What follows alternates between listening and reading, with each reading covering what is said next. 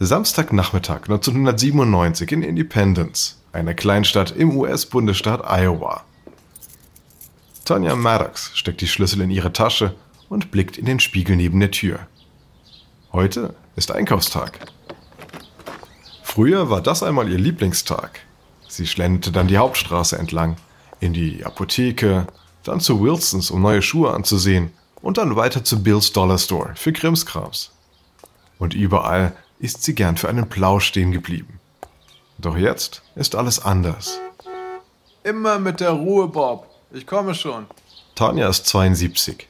Langsam geht sie zum grünen Taxi. Der Fahrer, Bob, mit schütterem Haar, hebt den Hut. Ich wollte ja nur Bescheid geben. Bin ich mir so schnell, Bob? Bob steuert durch das ehemalige Stadtzentrum. Ein paar Geschäfte gibt es noch. Einen Blumenladen, die Post, einen Frisiersalon. Aber die meisten Gebäude sind mit Brettern vernagelt. Vor über fünf Jahren haben diese Geschäfte geschlossen. Doch der Anblick tut immer noch weh. Voller Erinnerungen hier, hm? Tonja nickt. Ja, ich bin als Kind vor dem Schaufenster von Sams Elektrogeschäft mit den Fernsehern gestanden. Ich hielt das alles für Zauberei. Hat Ihnen Sam auch immer eine Süßigkeit herausgebracht? Ja, einen Lolli mit Traubengeschmack. In Erinnerungen versunken, fahren sie weiter. Sie biegen auf einen riesigen Parkplatz am Rande der Stadt ab. Bob hält den Wagen an. Tonja bleibt noch sitzen und betrachtet das riesige Gebäude mit dem Namen, der darauf prangt. Walmart. Sie erinnert sich, wie Walmart am Anfang der Stadt gute Preise und gute Jobs versprach. Bills Dollar Store hat versucht, mit zahlreichen Sonderangeboten standzuhalten. Doch vergeblich. Walmart hat die Ware immer einfach noch etwas billiger angeboten. Und die Leute konnten der Versuchung einfach nicht widerstehen. Bob sieht Tonja besorgt an. Alles in Ordnung, Tonja? Ja, ja, alles in Ordnung. Ich war nur in Gedanken versunken. Danke, Bob.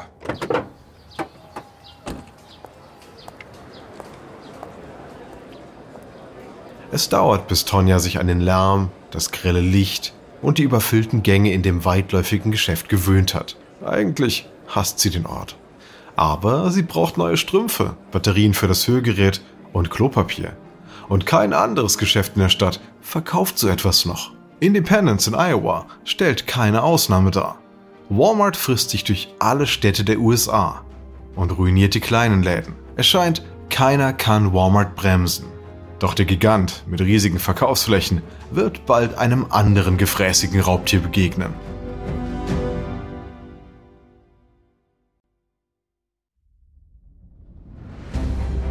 Ich bin Alexander Langer für Wandery und das ist Kampf der Unternehmen.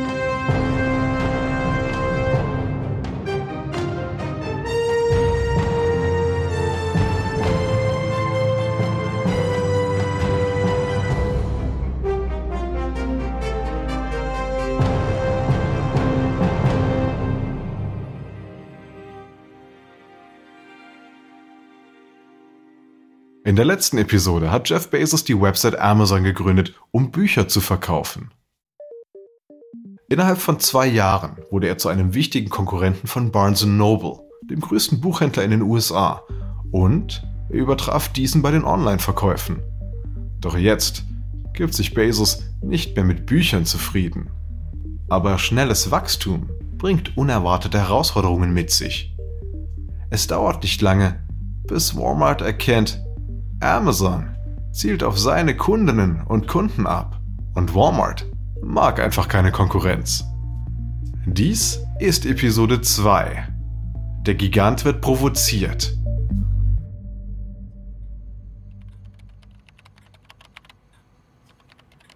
...1996 in Bentonville, Arkansas. Im Büro von David Glass, dem CEO von Walmart, gibt ein junger Mann aus der IT-Abteilung etwas in den Computer ein. Glass stellt sich vor, was Walmart-Gründer Sam Walton dazu sagen würde. Der starb vier Jahre zuvor. Aber Glass hört gerade seine Worte, als stünde er neben ihm. Diese ganzen Computer werden nie den Besuch eines Ladengeschäfts ersetzen können. Walton war kein Technikfan. Doch Glass konnte ihn von nötigen Investitionen überzeugen. Waltons Credo lautete, wenn wir so und so vorgehen, sparen wir Geld und senken die Preise. Mit einem Vorschlag dieser Art konnte man Walton zu fast allem überreden.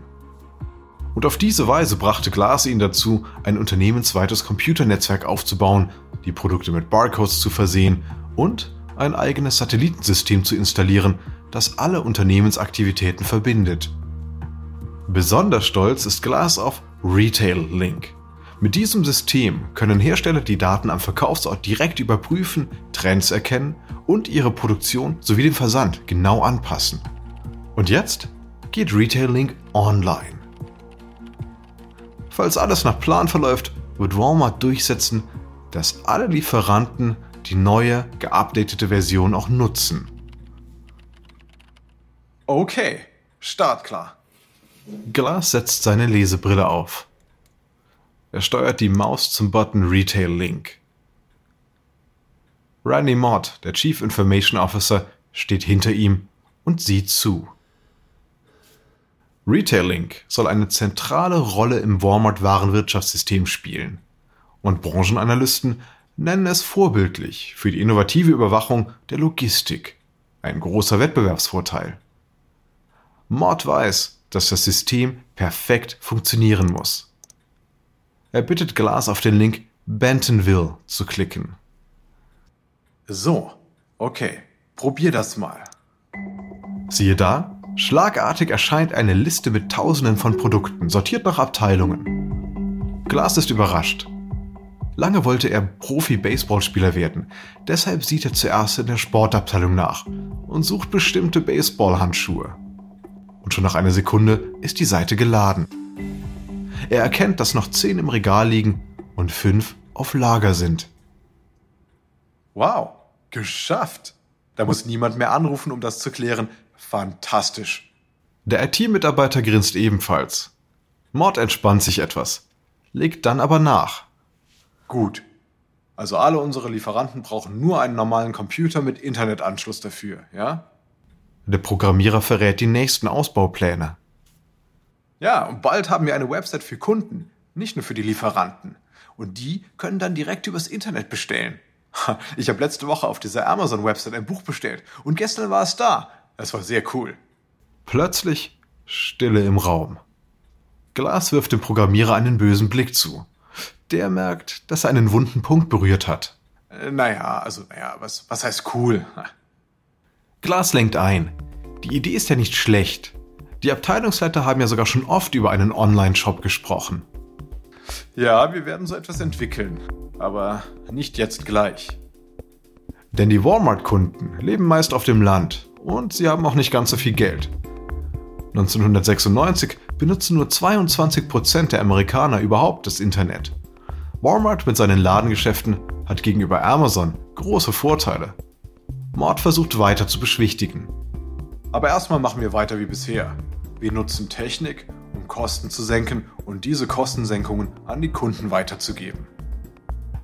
Diese Strategie kommt bei Walmart gut an, bis auf weiteres, weil man dort nicht sieht, wie schnell sich die Dinge ändern.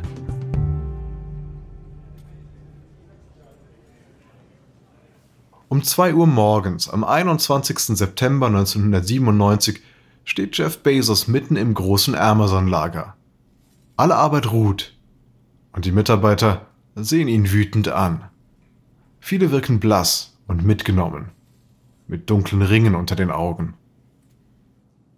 So, ihr alle, ich weiß, dass ihr rund um die Uhr arbeitet, ja, tagsüber am Schreibtisch, nachts hier beim Pakete packen.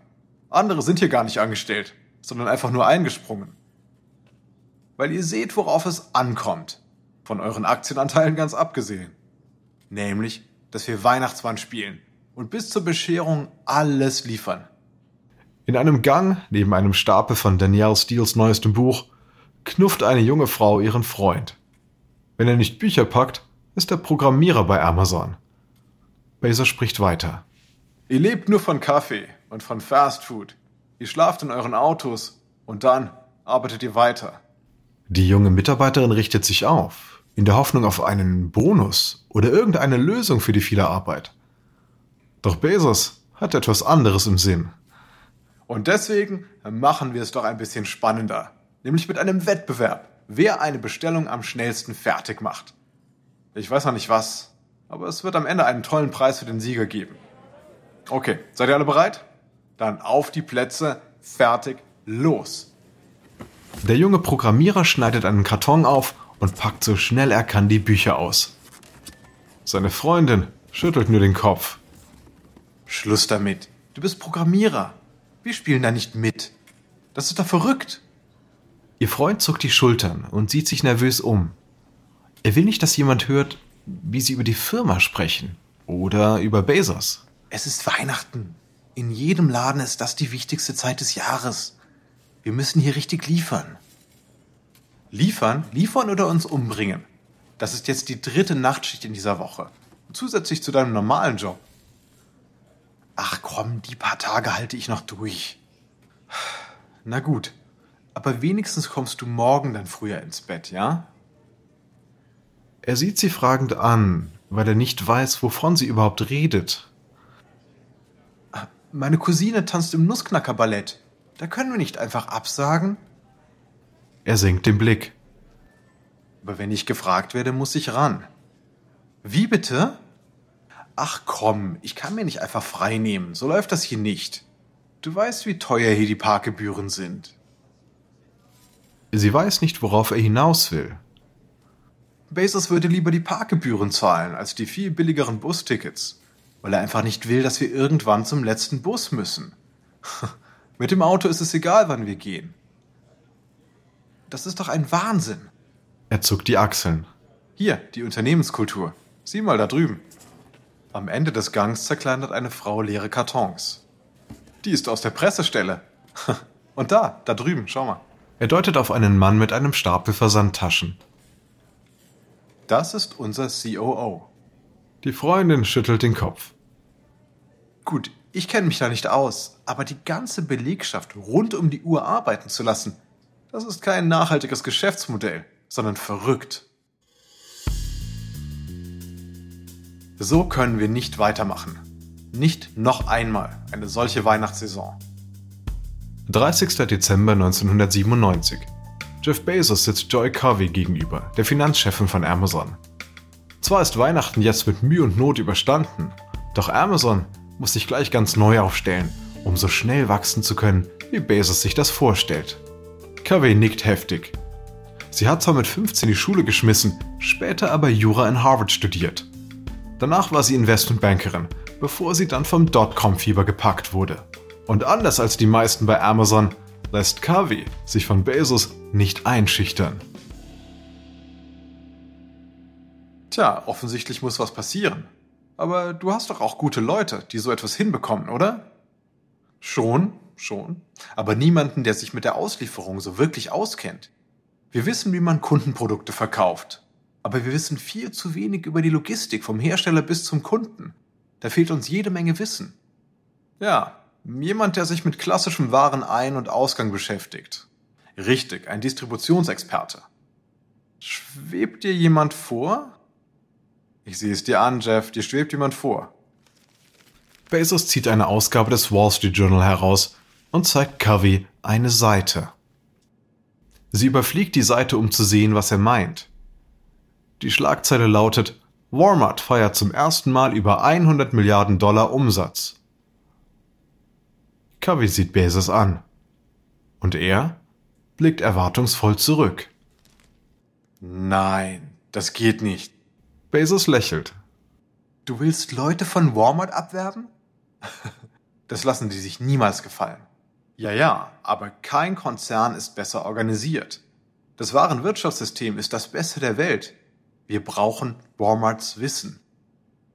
Ja, ja, soweit ist deine Idee genial, aber Walmart weiß kaum, dass es uns gibt.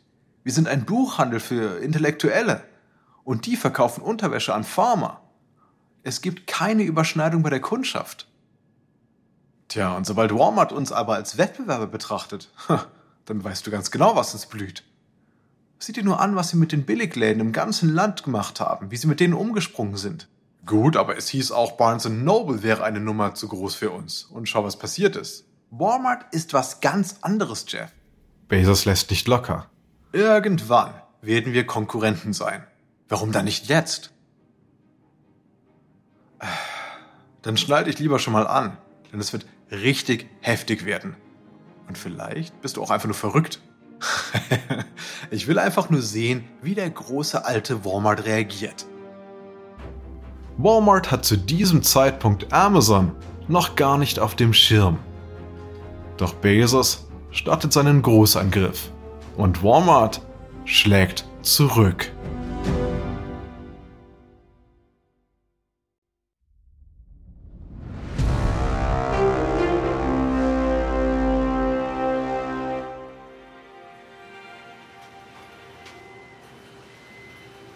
Sommer 1998. Jeff Bezos führt gerade wieder einen hochrangigen Walmart-Angestellten, den er abwerben will, durch sein Lager. Wir wachsen gerade um 300 Prozent. Wir brauchen also ein Lagersystem, das mindestens zehnmal so viel Volumen schafft wie jetzt. Jimmy Wright, der frühere Abteilungsleiter für Auslieferung bei Walmart, sieht sich um. Ihm fallen spontan mindestens fünf Dinge ein, die er besser machen würde. Er würde so viel wie möglich automatisieren. Er würde mit Leuchtanzeigen die Gänge und Regale für die Angestellten besser kennzeichnen. Und er würde Maschinen zum Scannen und zum Sortieren verwenden. Tja, Ihr System hier ist unpraktisch aufgebaut. Da müsste sich vieles ändern. Bezos unterdrückt einen Seufzer. Seit Monaten schon umwirbt er Wright. Ein anderer Walmart-Angestellter hat besonders versichert, dass nur Wright ihm wirklich helfen kann. Keiner kennt sich in Lieferlogistik so aus wie er. Aber Bezos hat auch gehört, dass Wright kein Blatt vor den Mund nimmt. Hm, und was genau wollen Sie eigentlich ausliefern? Das hat Bezos ihm schon sehr oft erklärt. Er weiß, dass die Frage provozieren soll, aber er nimmt sich zusammen. Als nächstes kommen dann Elektronik und Spielzeug hinzu. Und danach sehen wir mal weiter. Ich will alles liefern können, außer vielleicht Flugzeugträger. Bezos wird ungeduldig, weil er nicht vorankommt. Und jetzt hakt er deutlicher nach. So, schaffen Sie das. Wir reden hier seit Monaten darüber. Irgendwann müssen Sie sich mal bitte entscheiden. Denn sonst verschwende ich hier nur meine Zeit. Und Sie Ihre auch. Gut. Ich glaube schon, dass Sie genau mich brauchen. Und Sie haben Glück. Denn ich sage zu. Die beiden schlagen ein. Im folgenden Jahr gibt Bright 300 Millionen Dollar aus, um das Liefersystem von Amazon auf Vordermann zu bringen. Er kauft auch fünf Lagerhäuser hinzu. Bezos will die nächste Expansionsphase einläuten. Dazu plant er einen Angriff auf einen weiteren amerikanischen Giganten, Toys R Us. Und es wird kein Kinderspiel.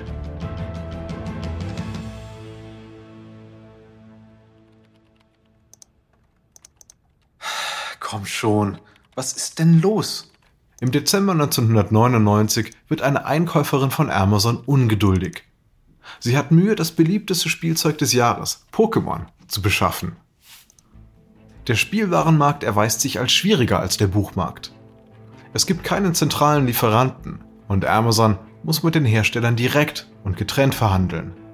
Wenn Amazon beim Spielzeug punkten will, muss die Firma Trends frühzeitig erkennen und die Ware Monate im Voraus bestellen, lange vor Weihnachten. Und Amazon unterschätzt das Pokémon-Fieber sehr. Außerdem wissen erfahrene Spielwarenketten wie Toys R Us ganz genau, wie sie in diesem komplizierten Geschäft vorgehen müssen. Bei Toys R Us ahnt man nicht, dass Amazon sie gerade ins Visier nimmt und dass Bezos es darauf abgesehen hat, sie zu vernichten. Und jetzt sind Bezos Leute gerade eifrig dabei, überall Pokémons abzugreifen. Sie haben bereits in Geschäften groß eingekauft, was überhaupt noch zu haben war. Und sie versuchen jetzt gerade online noch mehr zu ergattern. Falls überhaupt noch etwas vorhanden ist. Sie haben noch was. Sie haben noch was. Amazons Chef-Einkäuferin ist begeistert. Sie eilt herüber. Gott sei Dank. Hahaha, wir haben dich, Pikachu. Und Toys R Us bietet kostenlose Lieferung. Großartig. Das hilft uns sehr. Kauft, was ihr könnt. Ich setze mich auch gleich dran. Wir nehmen so viel sie abgeben. Aber, aber das sind Verkaufspreise. Wollen wir wirklich so viel bezahlen? Wir werden damit Verlust machen. Die Chefeinkäuferin nickt. Es muss sein. Oh, deren Website ist wirklich langsam. Kein Wunder, dass da noch was auf Lager ist. Okay, wir müssen zuschlagen. Jeff hat es auf sie abgesehen. Und Jeff will sie richtig angreifen. Okay, okay, verstehe. Ziemlich clever. Bei der Anzahl im Online-Shop gibt die Einkäuferin erst 20 Stück ein. Als das klappt, erhöht sie auf 50. Und auch das ist möglich. Selbst 100 akzeptiert der Shop. Sie hält kurz inne und zuckt dann mit den Achseln. So, mal sehen. Sie erhöht dann auf 500 und auch das klappt. Hey, hey, da gibt es anscheinend keine Maximalzahl. Ihre Chefin eilt wieder herbei und schüttelt erstaunt den Kopf. Amateure. Dann kauf alle und lass sie direkt an unser Lager in Nevada liefern. Amazon kann daraufhin weiter Pokémon anbieten, während Toys R Us und andere Spielwarenläden mit neuen Online-Shops mit echten Lieferengpässen kämpfen. Bezos siegt bei Pokémon und dieser Angriff auf Toys R Us war ein Schachzug im Handelskrieg. Bezos liebt Schlachten und er merkt, dass er mit der Vorherrschaft im Internet eine ganze Branche aufrollen kann. Bald schon fallen weitere Dominosteine und Walmart ist endlich auf den Gegner aufmerksam geworden. So, das wär's dann nun für heute. Im Januar 2000 muss der Walmart-Boss David Glass seine Geschäfte an seinen Nachfolger übergeben. 24 Jahre lang war er bei der Firma, zwölf Jahre davon als CEO. Der Aufsichtsrat hat nun Lee Scott zum Vorstandsvorsitzenden berufen. Der ist seit 1997 bei Walmart, tritt dezent auf und setzt auf Einhaltung der Regeln. Der Aufsichtsrat will keine Unruhe.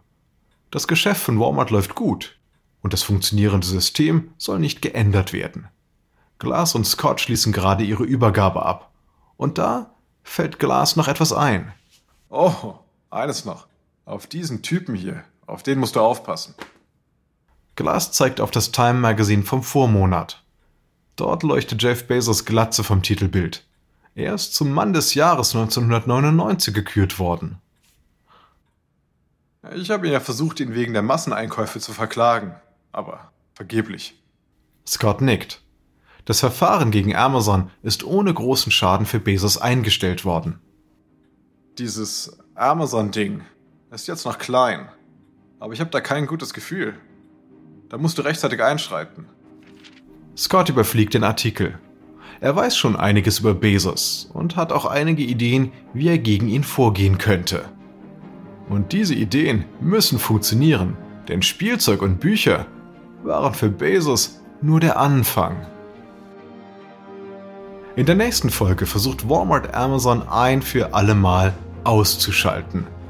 Und Bezos verfolgt eine riskante neue Strategie, die ihn und sein Team wieder einmal ans Limit bringt.